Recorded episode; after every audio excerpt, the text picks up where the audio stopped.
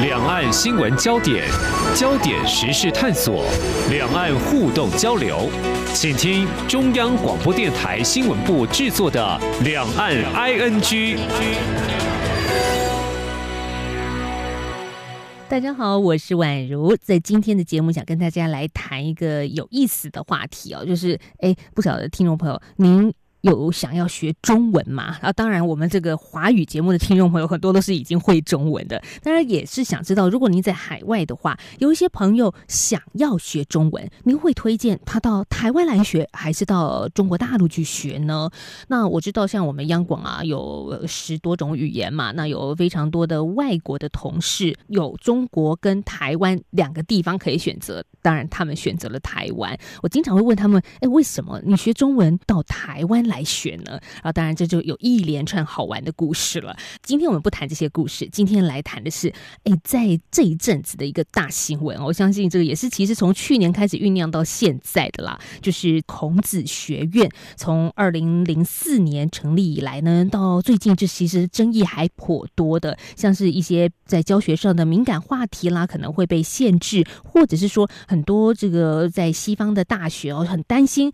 中国会借这个机会影影响学校的学术自由，所以呢，很多的中国的孔子学院因此遭到关闭。当然，我们也想啊，这个时刻呢，如果大家还是想学中文的话，其实台湾是一个好的选择，好的机会。今天我们一定要来置入行销，好，马上在前头就告诉大家为什么你应该要来台湾学中文，我们的利基点在哪里。所以这个话题，我们当然要请到专家来谈了，请到的就是国立台湾师范大学华语文学系的蔡雅薰主任。主任您好。你好，大家好，我是蔡雅薰蔡老师。其实您的学系华语文学系，其实是培育非常多的老师在教、嗯、呃外国的朋友认识中华文化。是啊，我们这个系呢，其实英文就是 Teaching Chinese as a Second Language。简单说呢，我们培养台湾的高中毕业很优秀的、喜欢中文又喜欢英文的学生，他们未来都有志于到海外去做这种语言教育的工作或跨文化的这种传播的工作。刚刚也提到，像中国啊，有很多的类似像呃培育这样的老师去海外教学，甚至有一个孔子学院的机构。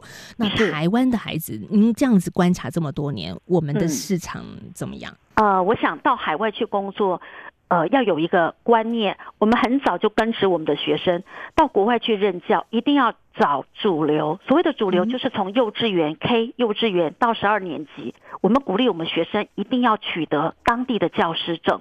呃，如果你取得了当地的教师证，才有资格在呃所谓的公立学校长期的作为呃中文作为外语教师。所以我们的学生一般来说在国外很具有竞争力，是他们很早就做这样的准备。在国内先完成了这种啊呃教育学程的训练啊学科的训练，到国外也能够配合当地的需求。那另外还有国际上有个很重要的管道，就是国际学校。国际学校呢，主要是以英文为主，但是在外语学习，中文是很强劲的一个语种。所以呢，不管是在美国或欧洲或其他的国家，各个区域呢都有它的国际学校，也都非常看重。中文作为外语的教学，这都是我们学生很好的职场待遇也非常好。同时在进去的过程，学校也给予学生很多进修跟老师们共同备课的历程。所以我觉得。目前这种国际竞争力，华语系可以说是非常的前瞻，也非常的国际化。哎，那学生比较多是往哪一个区域发展？因为我看到前阵子有一个是新闻讯息，是侨委会哦这边说，我们其实常年经营像欧美地区五百所的侨校，有超过九千名侨校的华文教师，这也是一个台湾华语文教学的重要的据点在海外。那他所指出的就是欧美地区为主。是，我觉得如果以台湾师范大学可以说是台湾所有华语教学系规模专业都可以说是比较比较历史比较久，呃，也比较质量比较精，好，学生的意意愿比较高。我们的学生出国确实是以欧美好，或者是日韩、新加坡这些所谓的。啊、高文化水平的国家，他们是比较热情的，愿意去啊、去找这样的工作。那么到海外去之后呢，除了欧美这些我们说的 K 到十二年级，还有许多就是大学，大学里面它也会有中文作为一个外语的选项。所以也是我们学生常常去应征、去工作的场域。我今天请老师来谈哦，其实很重要一件事情，他自己本身也是这样出来的哈，所以这样子聊起来更有说服力。因为老师您的当然第一份工作是在师大这一边的国语中心，国语中心对，那 再来呢，您就到了美国去了，到美国做什么工作，吃什么投入呢？就是教中文啦。对对对，因为很害怕失业，觉得呃。教中文呢，绝对没有所谓的呃，绝对绝对是强势，因为我们这一张脸，我们的语言第一个母语就是中文，所以我觉得我们到国外去教书，其实非常受到学生的肯定。因为在国语中心，我们受了很好的培训。到国外去之后呢，我不只是在海外的啊、加州的啊、中文学校任教，我也在美国的公立高中教过书。所以对于他们从啊、这个小学到高中的阶段都有所接触。我觉得特别是外国人学中文，当有一个真真的啊、呃、一个外国老师来教你中文的时候，我觉得学生啊、呃、非常的有兴趣。他们非常的年轻，学习语言跟对文化的这种理解、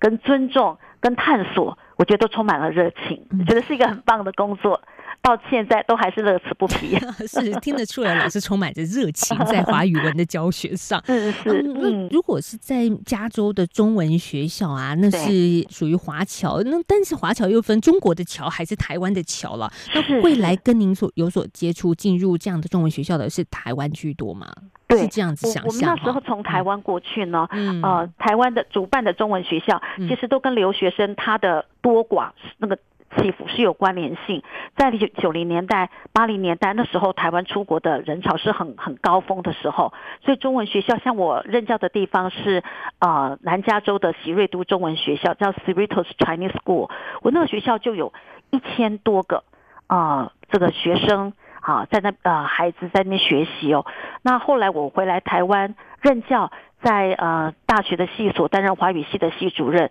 我的学生到海外去实习，还是回到呃席瑞都中文学校去，曾经再回去那边实习，那么人数就稍微降低，因为同同一个时期啊，中国大陆出国去留学的人数也就变多了，所以是不太一样的出发点的地点的啊，学童是不太一样的。哎，所以亚勋主任，我们在台湾学中文，必须先从 BPM 开始学哦。那对国外特别，因为接下来您又到了美国的在地的公立学。学校、高中去教嘛？那你在教的时候，也要从伯伯们嘛？这 还是说，其实现在有一些新的方式，能够 更让他们能够知道、了解中文。这是好问题。其实我们到主流学校去，也是从发音，发音的就是声母跟韵母。我们会先教 R、O、E、A，因为它可以发出声音。那我想。可能一些外国学生，我我们自己会担心的，可能是波坡摩佛，好像从发音的起点。而对外国学生，他是从声音里面开始去运用这个语言。他会呃两个小时的声母韵母的拼合之后，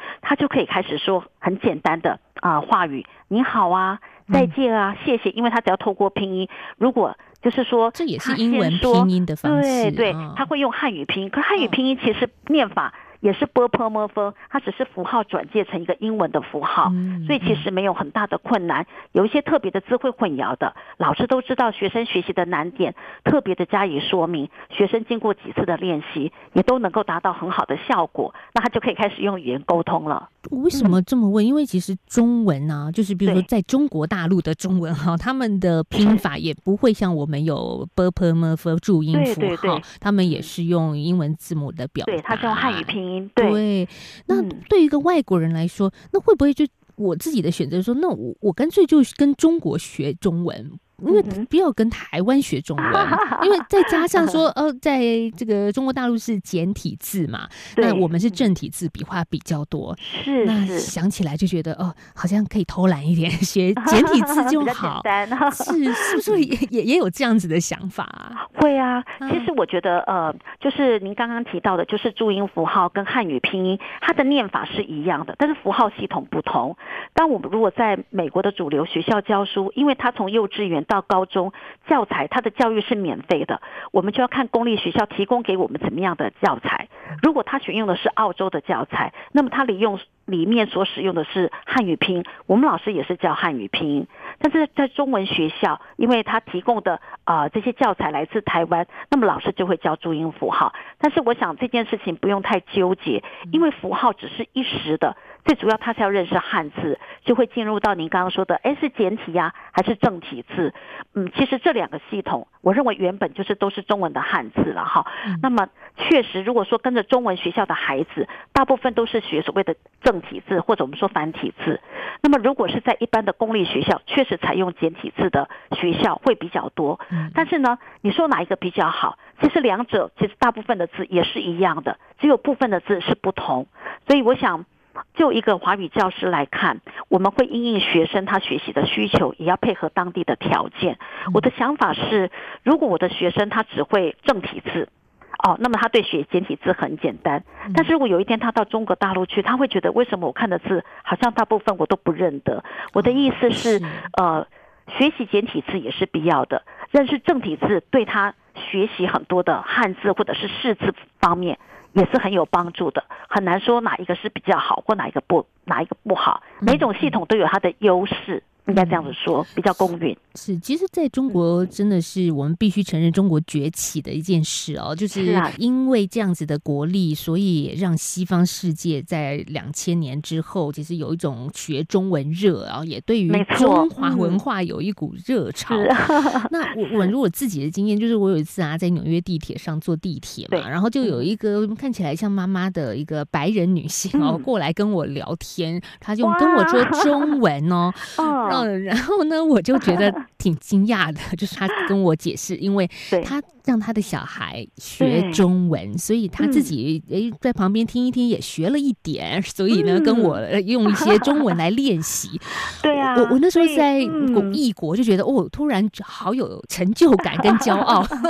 是，我想您去的这个时间呢，是一个很有趣的一个点哦，因为在呃两千零一年开始呢，美国它开始有一种学校叫做。沉浸式教学，特别是中文的沉浸，叫 Chinese Immersion Program，意思是从幼稚园开始，这个学校就提供双语。而且呢，主要的双语里头，第一个沉浸的语言是中文，所以您说您可能是在美国的东岸，可能是在纽约，有很多的学校是公立学校，它本身就提供，就像我们在台湾学双语，可是我们学双语要付很多钱，他们是由公立学校来办，他们有一种学校叫叫做 Charter School，Charter School 的意思就是指公办民营，就是如果我这个公立的学校，我希望办一点有特色的学校，例如我想要让孩子学。习得在很小的时候尽量学一个外语，所以我猜您说的那个学生，他如果年纪很小的话，他应该是类似在这种 charter school，也就是他所有的学科都是用中文上哦。然后呢，他的英文的比例是比较少的，慢慢随着年级越高，然后英文的比例才会提高。那么当他到小学的时候，他的中文就如同我们母语者，他的英文因为他在美国长大，也没有任何的问题，所以在很小就建立孩子双语的能力。这些父母甚至因为这个学校有提供中文沉浸式的教学，还要排队去那里注册。所以你看，在国际上，大家都认为中文是蛮重要的语言，特别是有这种免费的资源，大家都会很争取。就是很希望小孩能够沉浸在中文式的教育里面，多学一种语言，对孩子也都有好处，都有一些好处。是的，但我们其实很遗憾说，其实像这样子的教学，如果变成了一个政治问题哦，当然，呃，像我们想跟世界的朋友分享我们的文化，这是很正常的一件事情。是啊，但但如果变成一个好像有目的性，或者是一个比较。片面式的宣传啊，这就让人觉得有 对对，是我我觉得以台湾来说，我们呃虽然这么多年，我们也都很努力的再去跟大家分享台湾的文化，但是我必须老实讲，那个中国的强大的国力跟文化的强势，势必我们台湾的发展空间其实还是得很努力啦，老师们还是要很努力，是是，对，但是也慢慢的随着孔子学院的推展到现在，大大家也发现，哎，不太对劲儿，就是他们在发展自己的软实力输出的时候，成为一个具有目的性的。嗯，所以，我我们也其实看到前阵子应该是去年的事情，美国前国务卿蓬佩奥就说呢，他希望美国的所有孔子学院都能够在二零二零年关闭，哈，因为他认为这个是北京影响力作战的一环，因为是。看起来是一个文化的交流，可是好像也不太是纯然的文化，因为里面还是有一些政治因素角力啊。其实我觉得台湾最可贵的地方就是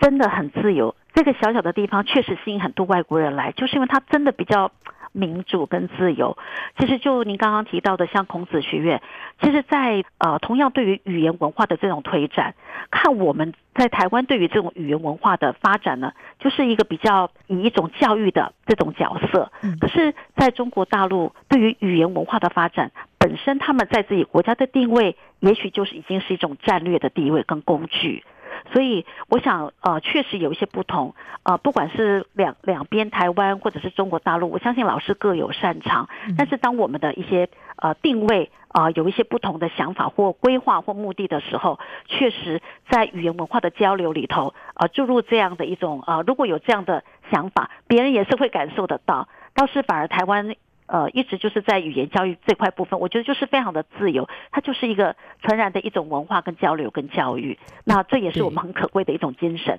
是我我就想说，问老师一个敏感性问题，老师您的这个华语文学系里面有没有教你的学生出去之后要赋予什么国家使命、国家任务哈，然后要宣导出什么东西？哎，这个时候您的这个大学四年培养台湾的孩子有这一些吗？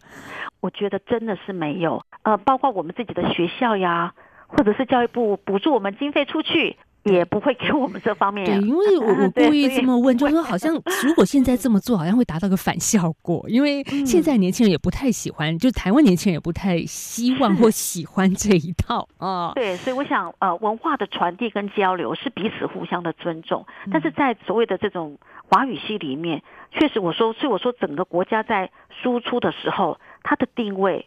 是关键，所以我说我们可能就是一种教育。如果其他的呃区域他们定义这个里头是一种呃战略地位，那么对于语言跟文化它的功能就会有负有别的任务。其实我们也不用排斥，其实在做语言跟文化交流的时候，它跟政治本来就会有联动性，这也是很自在的。就看我们决定我们把它放在什么样的位置，我们我们。意识到这一个语言文化的交流，希望能够达到怎样的目的？我想。这边就两岸可能就会有一些差异。对，譬如说，我们也看到一些资料，就是其他国家的反应，嗯、像孔子学院里面会有一些敏感的议题不能谈，嗯、像可能是西藏问题啦、哦、台湾问题啦，哦、因为这这就是呃对中国而言比较敏感的，比较敏感是。对，那、嗯、但是如果您来上台湾老师的课，这些事情应该是没有问题的。我觉得大家可以交流，嗯、我们现在交流的立场完全没有错。我想哈，应该是说台湾的华语教学。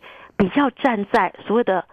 global context，就是这种全球的情境来看一些问题。嗯，我们比较不会站在一种国家的国国际教育国对国之间的那一种态度。我觉得这些很精微的一种教育的 philosophy。会让我们的学生的素养，我们对于中文作为外语这种教育，或者是跨文化的工作，它会有完全不同的诠释跟观点。所以我说，像您刚刚提到的这些啊，某些区域的这些问题，如果你放在全球的观点，那可能就是属于人权的问题等等，我们会这样子来谈。所以它不会因为它的区域或者因为这个议题的敏感而不能够讨论。所以我说，我觉得台湾的老师非常可贵的地方。就是我们在我们虽然是立足在台湾，但是华语教学是一种全球性的观点，所以我想教育可以很自由，能够一起讨论，可以跟学生一起互动。主要就是在这里有很大的空间，我觉得这也是台湾我们的所谓软实力的输出的一种方式，啊，是非常宝贵耶，非常对呀。呃，我们好像都觉得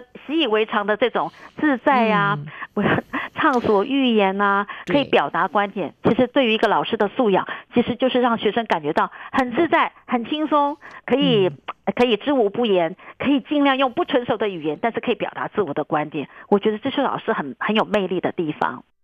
好，今天我们在节目里面谈的话题是中国大陆的大外宣哦，也就是孔子学院到各国免费教华语，但是呢，却因为涉及到政治干预啊，还有侵害学术自由，让其他国家感受到这个威胁跟恐惧，所以最近几年已经逐渐的陆续关闭。那我们也看到，美国国务院呢，就去年的八月的时候就宣布，把管理美国国内孔子学院的孔子学院美国中心列为外国代表机构。那现在我们也看到，美国呢，从川普政府到拜登政府的方向政策没有改变，也就是说，让孔子学院撤场。那下一个阶段，我们来讨论的是，在孔子学院退场之后，其实学习中文的市场还是存在呀。台湾可以在里面扮演什么样的角色呢？我们的吸引力又在哪里？我们下个阶段呢，再请今天的受访者蔡雅勋主任跟听众朋友好好聊一聊。一起听最 feel 的台湾之音。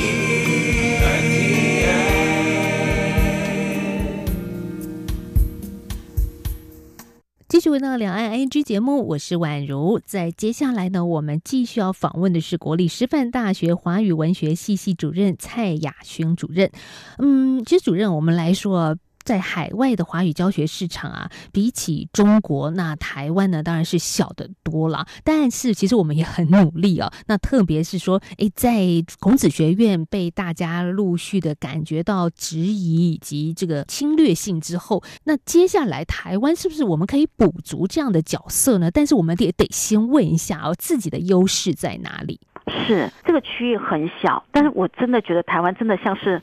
一个皇冠上面的一颗钻石，因为我觉得它真的是包容了很多很多的文化，它它有一个非常自在的一种氛围。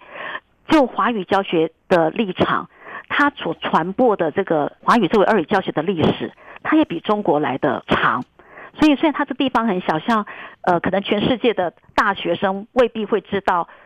台湾师范大学，但是大家都知道。MTC Mandarin Training Center，因为它就是一个非常的啊、很纯很纯粹的做一个外语训练的机构，然后呢，就是非常的自由，所以我觉得这种啊环境跟这里的人群，好，还有一种自然的开放的社会，都是一个语言学习环境很重要的条件。而且就像您刚刚说的，台湾对于一种文化的保有，跟能够吸容一些新的这种呃文化的观点。它都是可以兼容并蓄的，所以我觉得这些地方对一个外国学生来讲，我相信他自己国族的这种文化来到台湾，他也觉得可以相对得到别人的尊重。我觉得这是一个很让人觉得呼吸自在愉快，呃，这种是华语教学专业之外。很很重要的一个潜在课程的环境，这点蛮迷人的。再加上说，因为这两年疫情的关系哦，台湾真的也做的还蛮好的啦。哦、国际上优等生很，很感恩，真的很感谢，这是真的，我们很幸福啦。我们都很难想象，我们还能够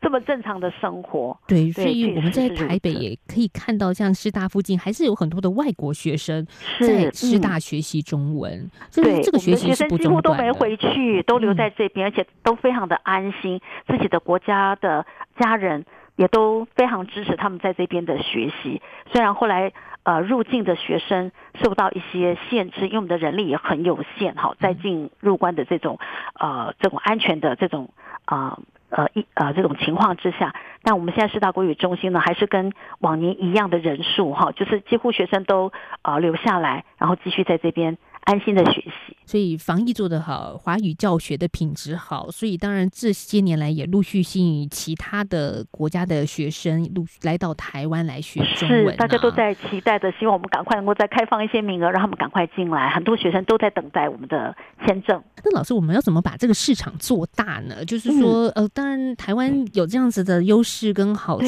那可是怎么样把它做得更多的人可以知道我们的好呢？嗯、我想。台湾跟中国，我觉得还是在华语教学有一些不一样的地方。比方说，我觉得台湾的老师的能力能够把它做大，就是说呢，我还是觉得你一定要往主流去耕耘。我觉得我们很感谢侨务委员会在海外有一千一百所中文学校，对，让我们在全世界华语教学的布局，在华裔都生了根，而且已经有新的这种侨团的出现。但我我觉得我们从台湾到海外的老师，他如果是一个工作，我觉得做一个 full time 的工作是非常的重要，能够尽量往。主流的机构去，因为主流的机构去，你会遇到一批又一批呃自然来学校上课的这些学生。那我觉得我们的老师跟中国大陆老师不同的地方，就是我们能够真的从台湾走出去。我们不是外派，就是我们在我相信台湾这块岛屿的呃的呃成长的青年，都有一种能能够。带着走的能力，往外的能力。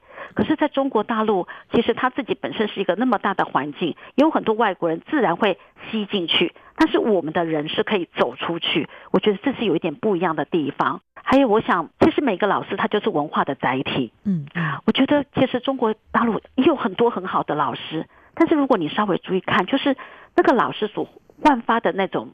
个性跟特质，还是会有些不同。呃，我个人觉得，我觉得教书的专业都需给予肯定，但是确实，我觉得他们的老师在教学、在对谈、在啊、呃、跟学生的互动，确实是啊、呃、会让学生营造一种好像在自然习得语言的环境，而不是教学，就是不会那么的严厉，比较尊重，所以这些都是让我们的老师在国外非常受欢迎的原因。所以我想，这是来自于整个环境对一个公民的素养。啊的或者一种陶陶冶，呃，这些都是我们的老师除了专业之外很吸引人的地方。我觉得具备一个合法的证照，好一个专业的这种啊、呃、这种学历，它还是非常的重要的。我觉得专业是无可取代，大家都有大学的学历，可是你有一个国际的教师证是非常重要的。孔子学院在国外是陆续的关闭哦，其实台湾正好也是可以趁这个时候去补足这样子的一个教育市场。嗯、是，是，其实是不是有一个可以更积极的做法？我想，如果我们比较 open minded 一点，嗯、我觉得在呃，因为现在孔子学院确实遇到一个大家比较呃质疑，或者是还在呃做这种。转变的过程，台湾确实多了很多这样的需求跟机会。那我的想法是，第一个，我们自己如果希望往外去拓展，那么准备好要出发的人，你应该要具备好证照这样的观念，你的专业，那你要有证照。但我觉得还可以有个观点，就是我们有没有办法培育更好的这种师培的人才？我们可不可以到国外去帮助当地的老师取得中文的教师证？这是不一样的哟，你想想看，我们现在就好像是金字塔，我觉得呢，台湾的人口是少的，但质量是精的。我们务必在华语教学里头去创造那个差异性的优质化，就是我们跟中国大陆有没有哪些差异？如果是有这个差异，我一定是优质的。所以金字塔的部分，我们必须要做尖端，因为我们没有那么多的人，那么多的经费，那么多的呃输出。那么，如果我最 quality 最好的那一块就是金字塔尖端，我有这一批人到海外去，我能够帮助在地的，不管他是华裔，或者是有意作为中文老师的学习者，或者是作为中文教师的人，我能够帮助他考过中文的教师证。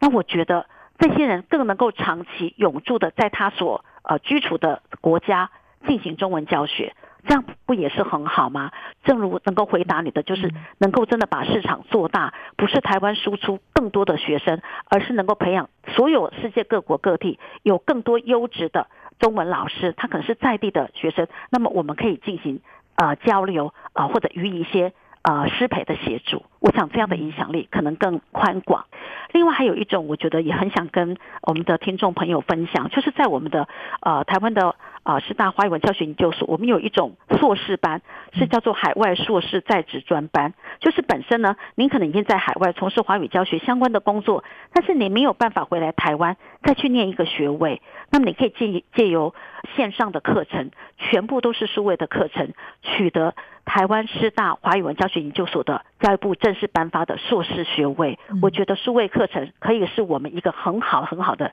强心针跟一种补强。嗯，没错，因为市场其实是存在的，嗯、但是你要看自己的装备足不足够。如果足够的话，你马上就可以承接。好，接下来呃，可能有任何啊、嗯呃，我们的听众如果对海外那么想从事这种华语教育啊、呃，不管未来是透过我们的呃节目，或者是有机会能够到台师大来，我相信。不一定是要到台师大来念书，那么也欢迎。但是我相信可以补足老师们很多这方面的讯息，嗯、一定是知无不言的。是的，哎，我们今天真的是很感谢这个台湾师范大学华语文学系的蔡雅勋主任来跟我们讲了这么多在专业教学领域上的一些规划。因为我觉得